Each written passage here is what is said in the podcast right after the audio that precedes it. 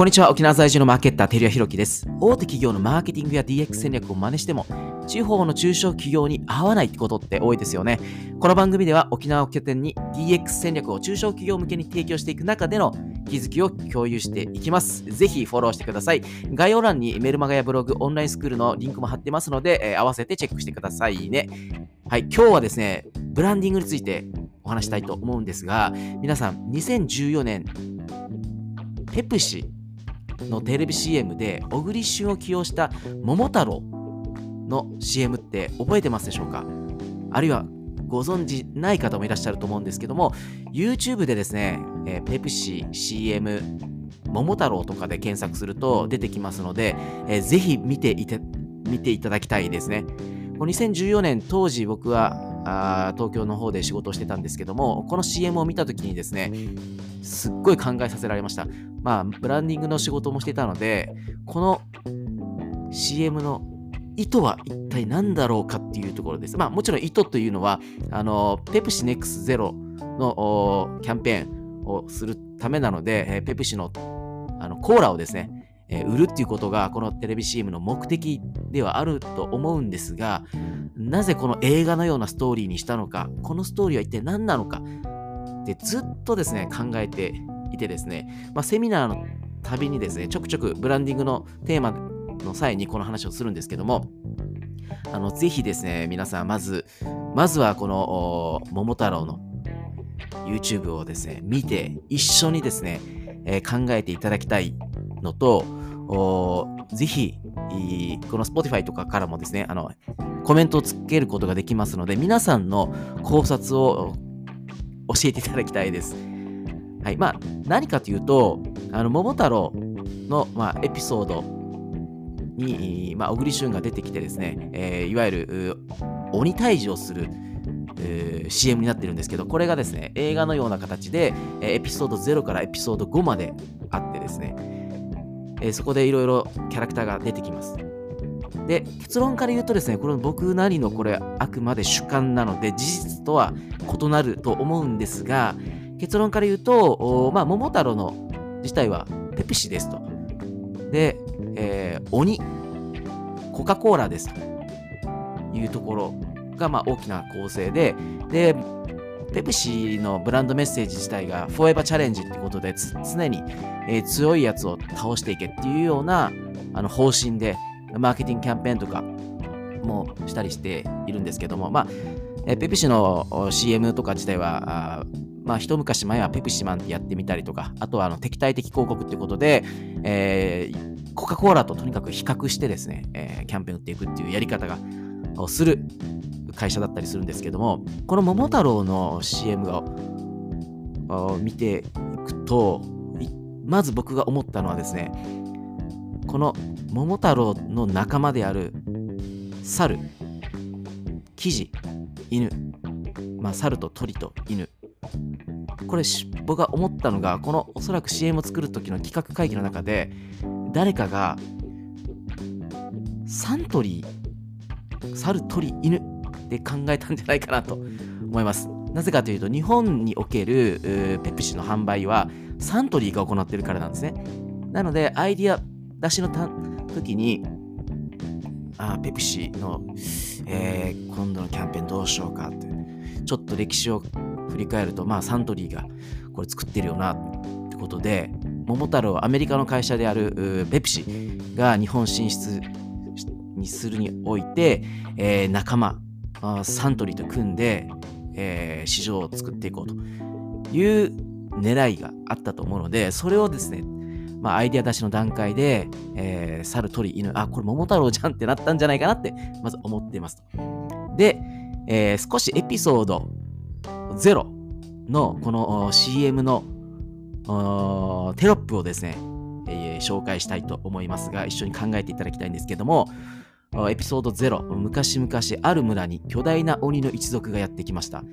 鬼たちはあまりにも強く村人の手には負えません。その噂を聞いた桃太郎は犬と猿とキジを仲間にすると鬼ヶ島へ旅立ちました。で自分より強いやつを倒せフォーエバーチャレンジ。で CM 終わるんですけどここで言うとまあある村にっていうのはおそらく日本ですね。えー巨大な鬼の一族。ここポイントなんですけども、あのーコカ・コーラグループっていうことじゃないかなと思っております。はい。で、えー桃太郎は、あいわゆるペプシは、あ犬と猿とキジと、まあ、サントリーと一緒に戦いに挑んでいくっていうことなんですけども、ここからですね、次、エピソード1で、えーを紹介したいと思うんですが、エピソード1は、桃太郎は一人で鬼に挑みました。しかし鬼は想像以上の力を持っていました。敗れた桃太郎は、ある剣の達人を訪ねました。その男の名は宮本武蔵。桃太郎は武蔵の下で修行を積み、やがて互角に戦えるようになりました。最後の日、武蔵は桃太郎に剣を授けました。自分より強いやつを倒せ、フォーエバーチャレンジ。まあ、ここはちょっと物語チックにするために、日本の歴史、えー剣豪である宮本武蔵を出してきてると思うんですけど、で、続いてですね、エピソード2。昔、狼たちの住む山に人間の赤ん坊がいました。赤ん坊は、あ狼は赤ん坊を自分の子として育て、えー幸せに暮らしていました。しかし山に現れた鬼が恐ろしい力で群れに迫り、一瞬のうちに全てを奪い去ってしまいました。一人残された青年は悲しみで一夜にして白髪になり、母の形見を身にまとう自らを犬と名乗りました。自分より強いやつを倒せ。フォーエバーチャレンジ。ここですね、ウィキペディアでペプシの歴史を見るとですね、えー面白いことが分かりまして、まあ、ペプシ自体は1893年、薬剤師、えーケイレブ・デイビス・ブラッドハムによって設立されたんですが、一回ですね、えー経営破綻になってるんですね。で、えーこれが1922年にえー破綻していますと。で、このブラッドハムはコカ・コーラ社に会社売却を依頼したが、えーコカ・コーラを買収したばかりだったアーネスト・ウッドラフは1ドルの価値もないと判断して拒否したと。で、えーその後投資家のロイ・メガゲルがペプシを買収するものの経営不振になって1933年に売却というところで、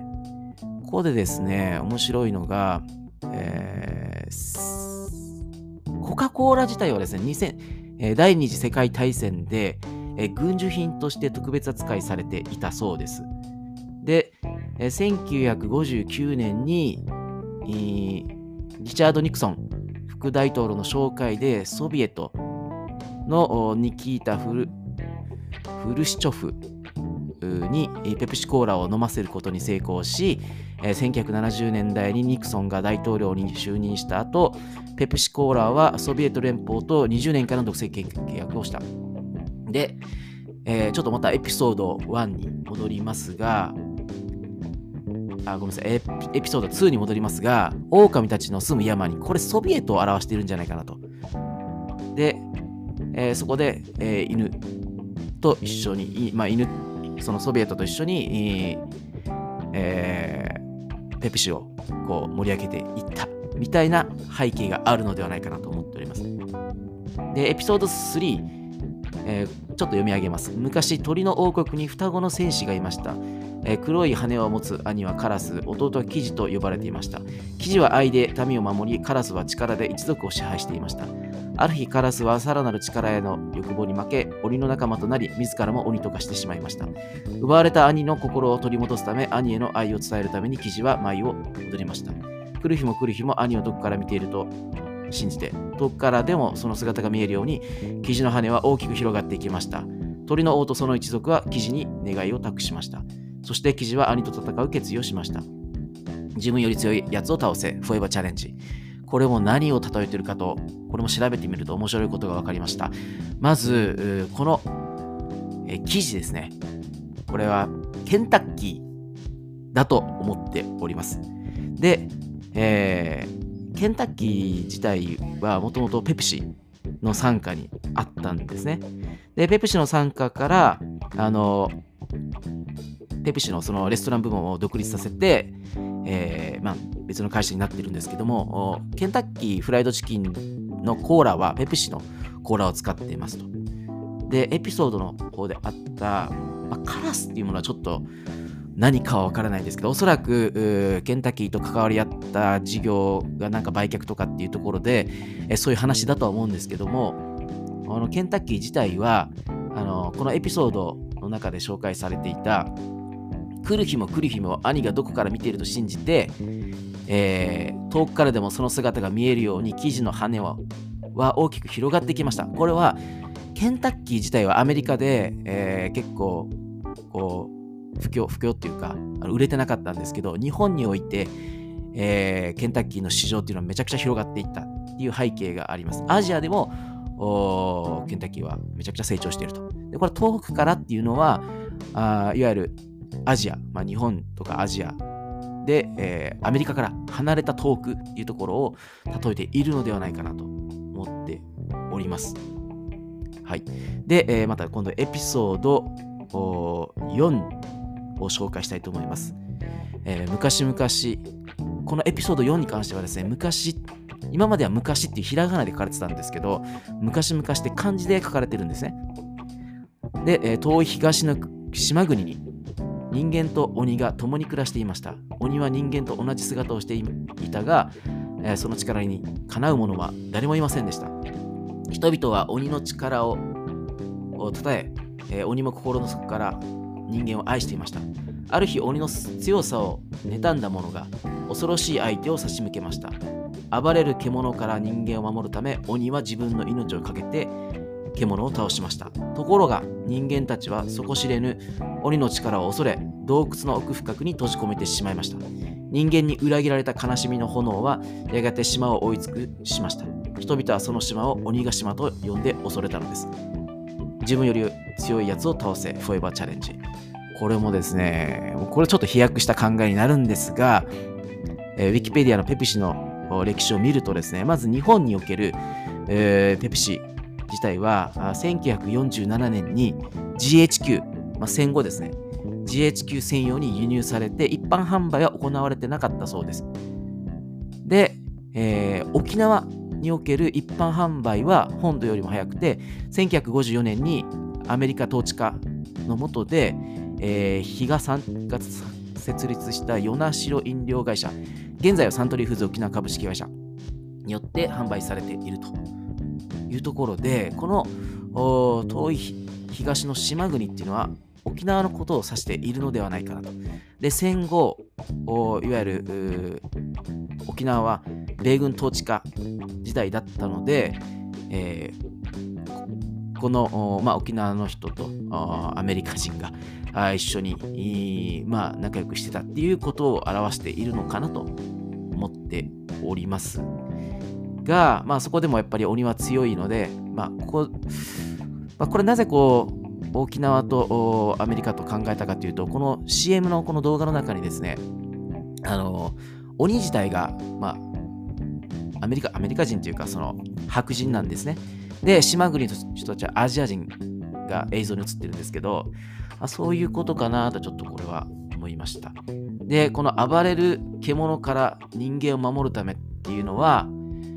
まあ、この暴れる獣のことは戦争のことかなと。戦争からあ人間を守るために、まあ、米軍基地があって、えー、っていうことなのかなと。ですね。っていうふうに、えー、僕はちょっと考察しました。で、えー、エピソード5。今度は、かつて、えー、猿は自分こそ最強であると信じていました。その噂を聞いて桃太郎が戦いを挑みにやってきました。桃太郎にはどうしても猿の力が必要だったのです。命がけで鬼ヶ島からたどり着いた猿は人間たちに訴えました。桃太郎を助けてくれと。その叫びを聞いて人間たちは立ち上がりました。ようやく気づいたのです。これは自分たちの人間の問題なのだと。自分より強いやつを倒せ。フォーエバーチャレンジ。はい。ということで、えー、最後、これで締めくくられて、この桃太郎シリーズは終わりなんですけども、まあ最後のあの桃太郎にはどうしても猿の力が必要だったのですと。まあ、これ猿っていうのは、まあ、サントリーのことなのかなというところで、ちょっと話が今回は、あの、あくまで僕の解釈と主観が折り混ざってるので、えー、正しいかどうかはわからないんですけど、皆さんのこの考察もぜひ教えていただければ嬉しいなと思っております。はい。あ、ちょっとですね、えー、また Wikipedia を見て、また、あ、ちょっと発見したんですけど、えー、ペプシコ本社の海外戦略失敗による事業見直しの中、1997年に日本における事業、マーケティング及び製造販売は、えー、サントリーに譲渡され、1998年に飲料部門はサントリーフルフーズが事業を行っている。これにより、これまで製造販売を受け負っていたあキリンビバレッジに株式譲渡の離反なども発生。で、えー、クラシックデザインのみ大道ドリンクが販売。まあ、いろいろな歴史がありますが、えっと、ちょっとまとめてさせていただきますと、このペプシの CM の桃太郎シリーズのストーリーは、実は、えー、ペプシの遠隔を元に作られたのではないかなと思っております。で、おそらくアイディア出しの時に、その調べた結果、サントリーっていうのと、それが猿、鳥、犬っていうところからあアイデアが出て、えー、桃太郎を現代版にアレンジしたのではないかなと。で着地、まあ、このブランドメッセージであるフォーエバーチャレンジっていうのは強いやつを倒せ常にこう、まあ、永遠にチャレンジし続けるっていうことはもともとペプシ自体が創業者が廃業してそこから買収などがいろいろなことを織り交ざって、えー、常にチャレンジをしてきた結果というところに行き着くのではないかなと。まあ、ちょっと鬼っていうものがもともとはその人間が、えー、鬼を作ってきたっていう最後の使命、えー、で、えー、洞窟に人間が鬼をこう閉じ込めた結果もともと仲良くしていたのに、こう鬼になってしまったっていう背景があるんですけど、まあ、その鬼っていうのはおそらくまあコカ・コーラだとは思うんですけどもそれと、えー、人間のこのが鬼を作ってしまったっていうものっていうものをこうなんかこういろいろ考えさせられるようにしたのではないかなと。思っております。このブランディングではあのストーリーがとても効果的だと言われてるんですけどもこの桃太郎の CM はまさにそれを形にしたものではないかなと思っております。それが結果的に、えー、ペペシの売り上げにつながっているかどうかは置いといてですね、えー、ただこの CM っていうのはすごい考えさせられさせられる、考えるいい材料になると思いますので、皆さんもこのペペシの CM をですね、見て、えー、ちょっとどういう意図があるのかっていうのを深く考えてみると、新しい気づきが生まれるかなと思っております。はい、今日はですね、あのー、まあ、勝手に僕の解釈と、今までこう、もやもやとしているものをちょっと調べながら、あお話しさせていただきました。はい、えー、今週も頑張っていきましょう。最後まで、え、聞いていただきありがとうございます。まあ、ぜひですね、このポッドキャストをフォローしていただいて、あと概要欄とかもいろいろリンク貼っておりますので、えー、ぜひ、合わせてご覧になっていただければと思っております。では皆さん、良い週末をお過ごしください。